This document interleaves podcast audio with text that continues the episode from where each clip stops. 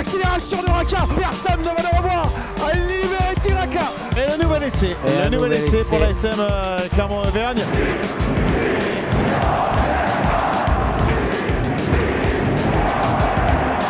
Salut et bienvenue dans l'épisode 8 de la saison 4 du podcast ici Montferrand avec euh, aujourd'hui autour de la table Arnaud Clergue, Didier Cros et Christophe Buron. Messieurs, bonjour. Bonjour, bonjour à toutes et tous. Salut Martial, salut à tous. Bonjour Martial, bonjour à toutes et à Bonjour tous. Martial, oui. Alors la question du jour, l'ASM peut-elle viser le top 6 plutôt que de sortir vos boules de cristal, messieurs Euh, Je vais vous demander de me dire à l'instant T, autrement dit après cette journée de championnat, après la victoire de l'ASM à Montpellier, si vous estimez que les Clermontois sont des candidats crédibles aux phases finales du, du top 14.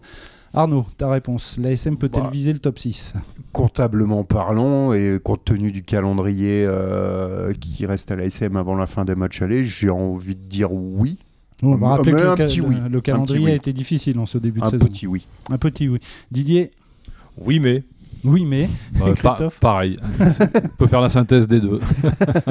Alors oui mais pourquoi? Oui, Euh, mais parce que bah, moi, je, euh, le gros bémol, c'est par rapport à la, à la concurrence qui est très forte cette année et Un peu comme tous les ans, on va dire. et un peu plus que un peu plus Ouais, que les encore années plus. C'est que c'est un peu plus euh, dense cette c'est un année peu plus encore. dense Mhm. quand on voit le, le match d'hier avec l'effectif de, de Lyon par exemple. Euh, Oui, et tu donc, fais référence par rapport à la victoire de Lyon face de à Lyon Toulouse. face à ouais. Toulouse. Mm. Et donc par rapport à l'effectif, je pense que on en revient toujours à la même. euh, C'est un peu récurrent depuis le début de la saison, mais euh, que sur la durée, euh, ça va être, ça risque peut-être d'être un peu compliqué pour Clermont. On a vu, euh, bon, on ne sait pas encore euh, euh, à l'heure où on enregistre euh, quel est l'état de la gravité Mhm. de Sébastien, Sébastien Bézi, Bézi, mais ouais. il risque d'être absent longtemps. Euh, hier, ils ont euh, l'ASM a aussi, euh, samedi, l'ASM a perdu euh, probablement pour euh, une semaine, deux semaines euh, Gédrasiac.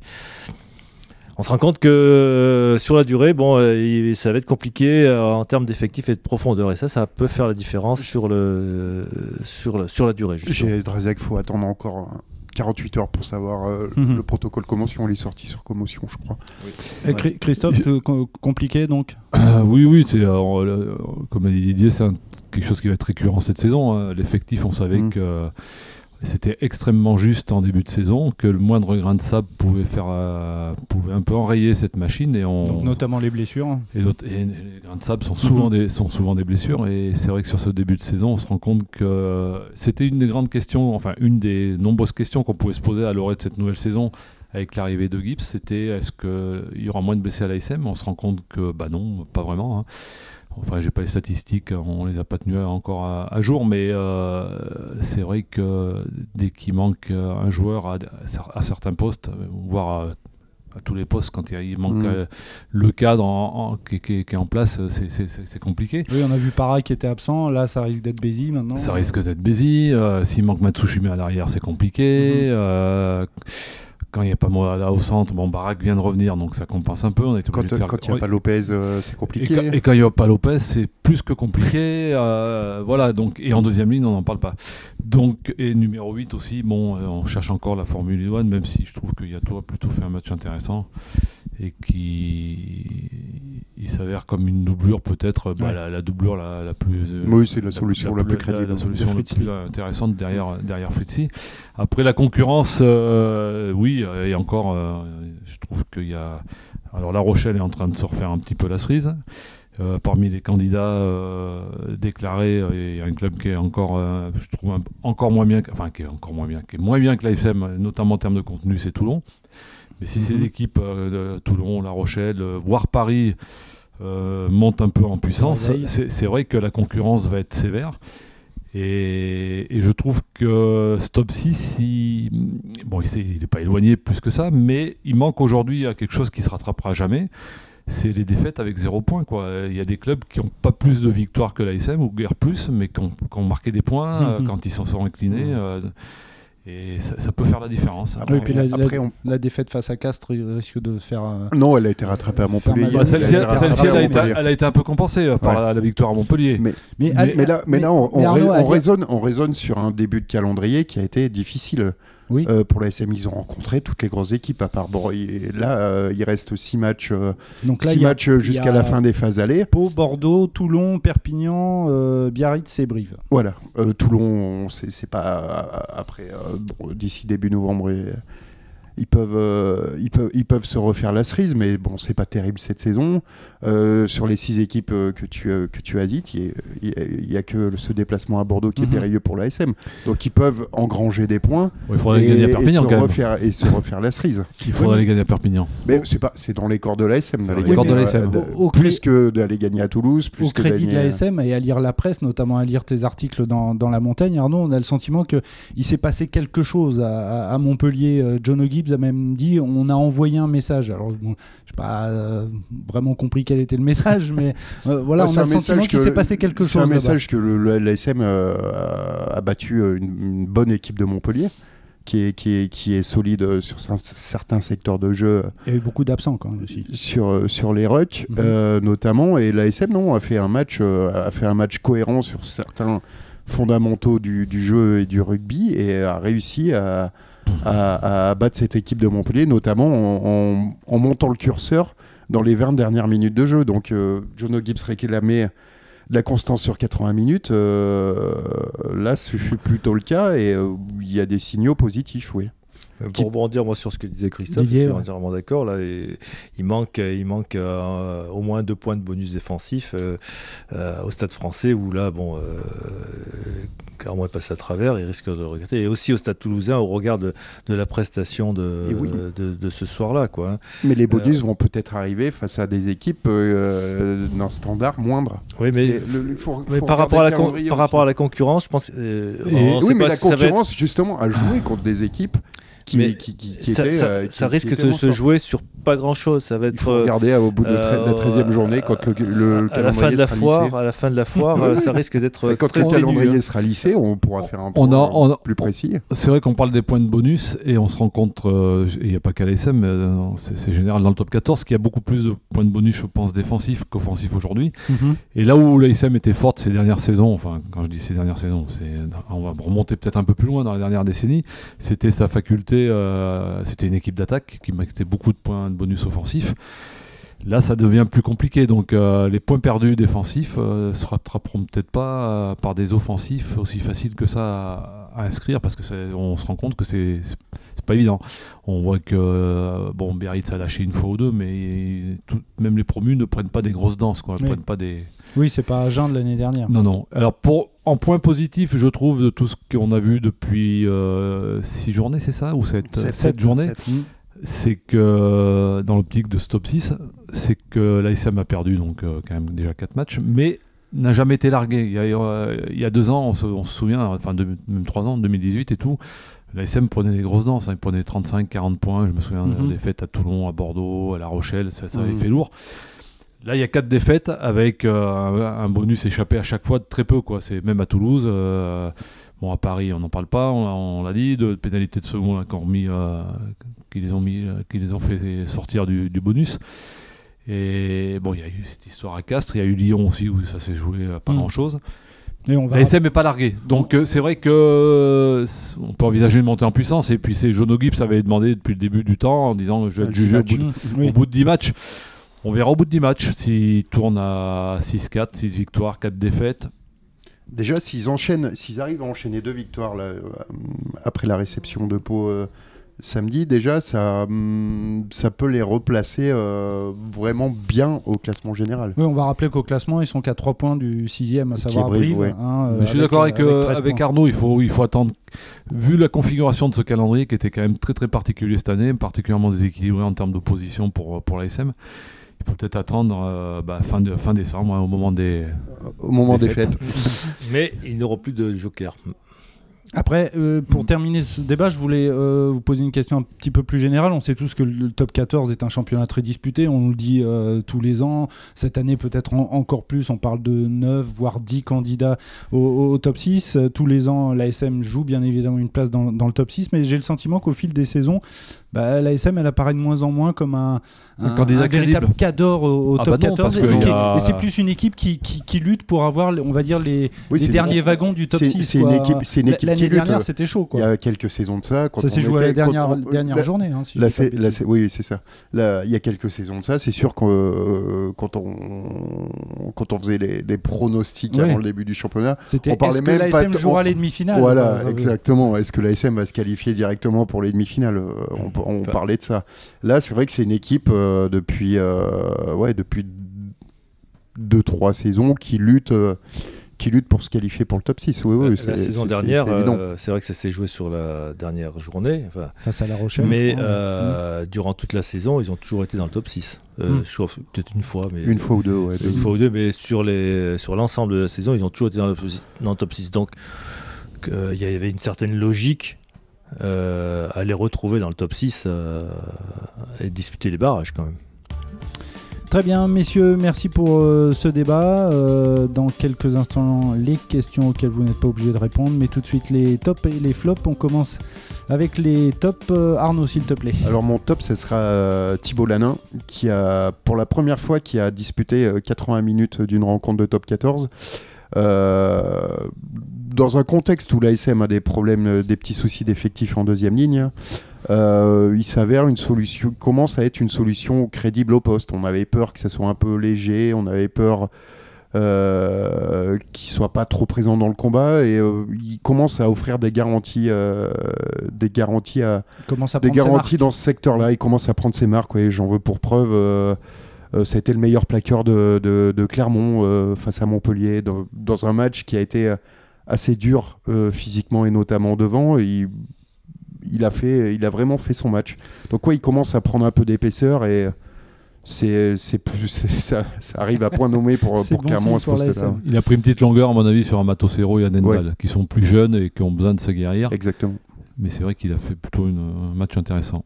Ton top, Didier, s'il te plaît. Mais mon top, ça va concerner toujours l'ASM et la gestion de la gestion de euh, la composition et la gestion du banc euh, effectuée par John Gibbs qui s'est avéré qui s'est avéré, payante en, définitive hein, puisqu'il y avait un banc qui était euh, qui lui a permis de, de, de faire les différences en, en- en deuxième en deuxième partie de rencontre. Donc on a vu que le- les remplaçants ont, ont été importants, ont apporté beaucoup et c'est cette gestion qui bon, qui, a, qui a été pertinente et, et est sortie payante. Même, même s'il y a eu trois changements euh, Et- forcés. Oui, euh, Gédrasiak, et En Béziers. plus, en, en plus, c'était pas forcément Ouais. prévu au départ. euh, Enfin, c'était Ah sûrement bah, pas prévu au départ les blessures. Et donc, euh, il y a eu des éléments défavorables en plus qui sont venus se greffer euh, au, pseudo plan de euh, édité euh, avant avant le coup par euh, Johnny Gibbs. C'est vrai que pareil, rentré plus tôt que, que prévu. Euh, ton top, Christophe, s'il te plaît. Mon top, c'est l'équipe de, de Lyon qu'on a vu ce dimanche soir face à, face à Toulouse, qui a sorti un match énorme, je trouve, euh, dans Ouais. l'intensité, dans l'agressivité défensive. Ils les ont pris à la gorge, euh, les Toulousains s'en sont pas trop sortis, euh, ils ont été pris dans les griffes, hein, comme on dit. Et Cette fois, Ouais. Dupont n'a rien pu faire. Lui qui est entré en cours de voilà, jeu. même Dupont, euh, voilà, tout Dupont qu'il est, mais c'est bon, ça c'est normal, hein, un Oui, joueur oui. ne peut pas sauver la patrie à tous les matchs, ça se saurait. Euh, Lyon a montré ce qui- bon, voilà, juste la, la bonne stratégie, l'engagement euh, physique, le mental qu'il fallait pour, pour battre cette équipe. euh, Mais alors ça y est, Christophe, la, la- la fameuse montée en puissance dont tu nous parles depuis des années, ça y est, ça, ça porte enfin ses fruits. euh, La la, montée- la montée en puissance du loup. du loup, Parce que oui, enfin, c'est- Faudra qu'il soit régulier De encore manière- sur les, les de les manière résultats. ponctuelle, voilà, il faut que ça ouais. soit plus régulier. Voilà, c'est pour ça Je- que je posais la Je question. pense que aussi euh, à certains postes, ils sont peut-être un peu euh, en délicatesse sur, en termes de profondeur de banc, d'effectifs. C'est pas la, la profondeur de Toulouse, par exemple. Mm. Mais euh, oui, le, le match hier soir est Ah, quand c'est même à- un match euh, quasi parfait parce que c'est ouais. hyper réaliste en, en attaque. C'est et puis c'est euh, les, les montées défensives et tout là, il est ils ont vraiment annihilé toutes les vérités euh, Mm. toulousaines. euh, bah, c'est ce qu'il faut faire. Il ne faut pas leur laisser le ballon. Il ne faut pas les laisser respirer les Toulousains. C'est tout. Puis quand ils, quand ils ont tué Sova, euh, ça, ça, Ouais, ça change ça- quand même euh, pas mal de trucs aussi. hein. faut C'est les vraiment priver de facteur munitions, X. hein. les Toulousains. C'est ça. On passe au flop, Arnaud. Alors mon flop, c'est euh, c'est toute cette histoire qu'il y a eu autour du chambrage euh, du public de Brive euh, Ah oui. sur, euh, sur Plisson. Euh, ça a pris des proportions assez invraisemblables, je trouve.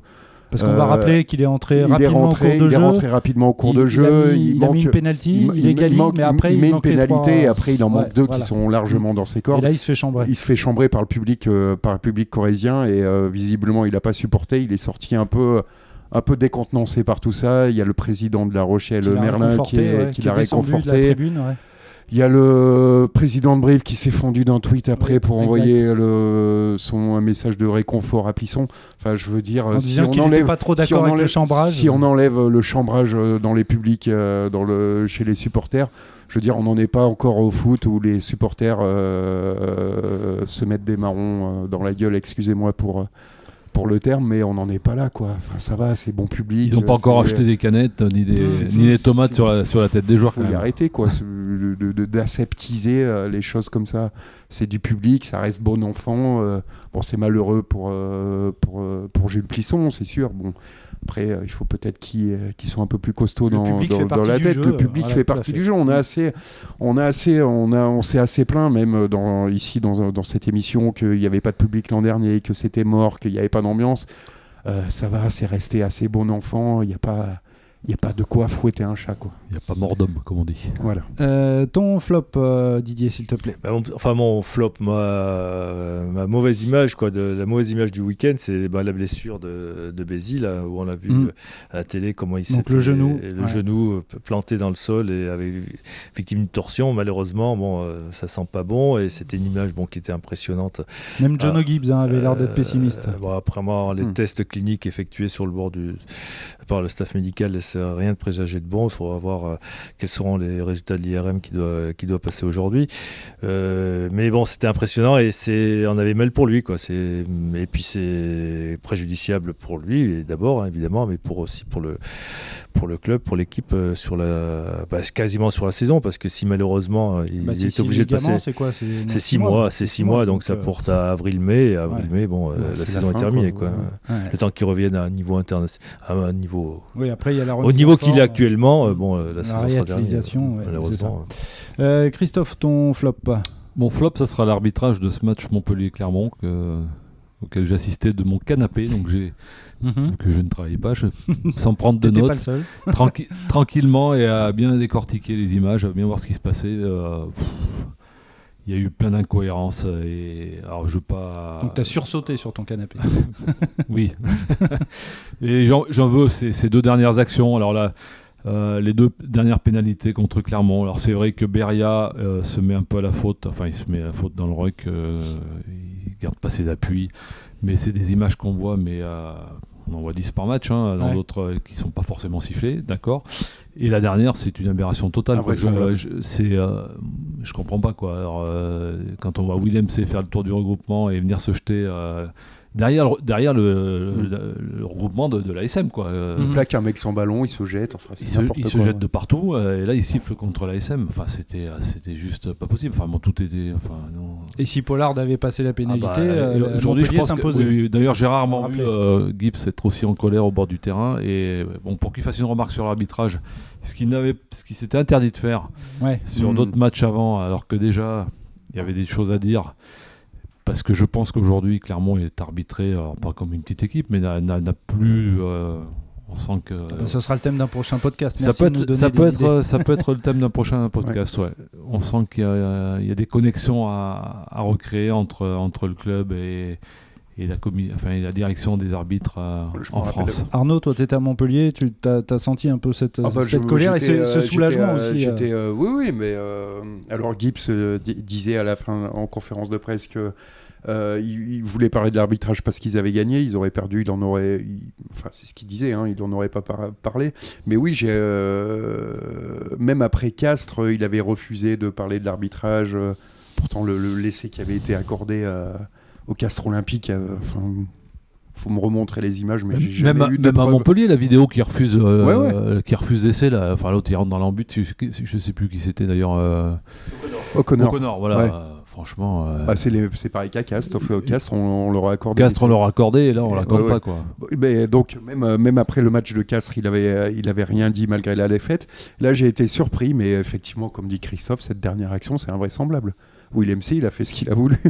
Et non, non, non, on, laisse jouer. Il avait un totem d'immunité. euh. Ouais, peut-être que le club de Montpellier a des accointances. Et, et là Jono là, Gibbs, euh. Jono Gibbs disait à la fin de la rencontre, euh, en substance, que l'ASM euh, envoyait des bons signaux, euh, essayait d'être propre, essayait de faire les choses bien, et qu'ils n'étaient pas euh, Pas forcément récompensés par, l'arbitrage. ouais. C'était ouais, ce qu'il Voilà. fallait lire entre les lignes. Messieurs, euh, les questions auxquelles vous n'êtes pas obligés de répondre pour terminer. Depuis un mois maintenant, la Ligue nationale de rugby diffuse un, un spot de 30 secondes dont le slogan À vous d'entrer en jeu a pour objectif de faire venir les plus jeunes dans les stades. À votre avis, est-ce que les Brivistes et les Rochelais se sont mis d'accord pour torpiller la campagne de pub de la Ligue? Non, mais non, je- comme je le disais tout à l'heure, faut arrêter. Faut... Pas de complot, mais non, mais c'était c'était pas beau ce match. C'est.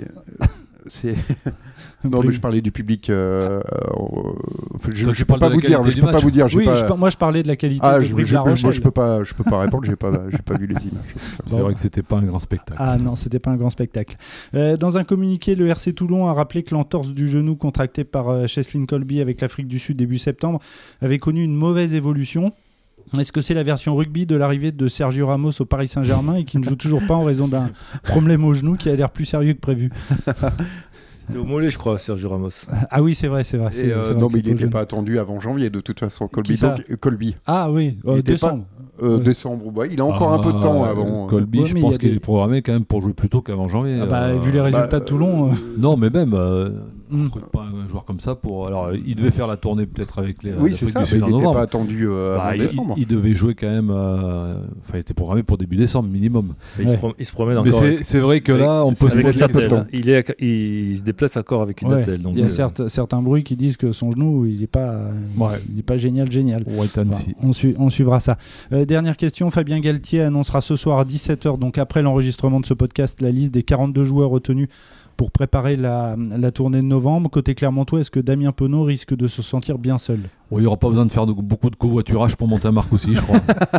peut-être euh, le seul, ouais, en- le seul, c'est peut-être Tanivili dans un groupe élargi Ouais. à 42, euh, 42, avec les blessures peut-être, de Barassi, d'Arthur Vincent au centre.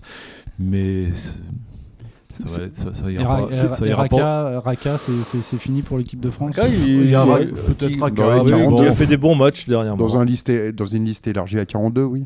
Mais ça serait bien pour Penaud, vu le, le prix de l'essence actuellement. Faire un peu de covoiturage. Enfin, euh, Raka à l'aile, il y a quand même. euh, Faire du blablacar. Bon, on, on entend parler de John qui veut être que Galtier veut essayer, Tao Fufenua, Lebel, euh, ça me paraît compliqué. quoi. Mhm. Très bien, bah, en tout cas messieurs, merci beaucoup pour, euh, pour ce numéro 8 du euh, podcast euh, Ici Montferrand, un podcast que vous pouvez bien évidemment retrouver sur les plateformes de podcast et sur lamontagne.fr.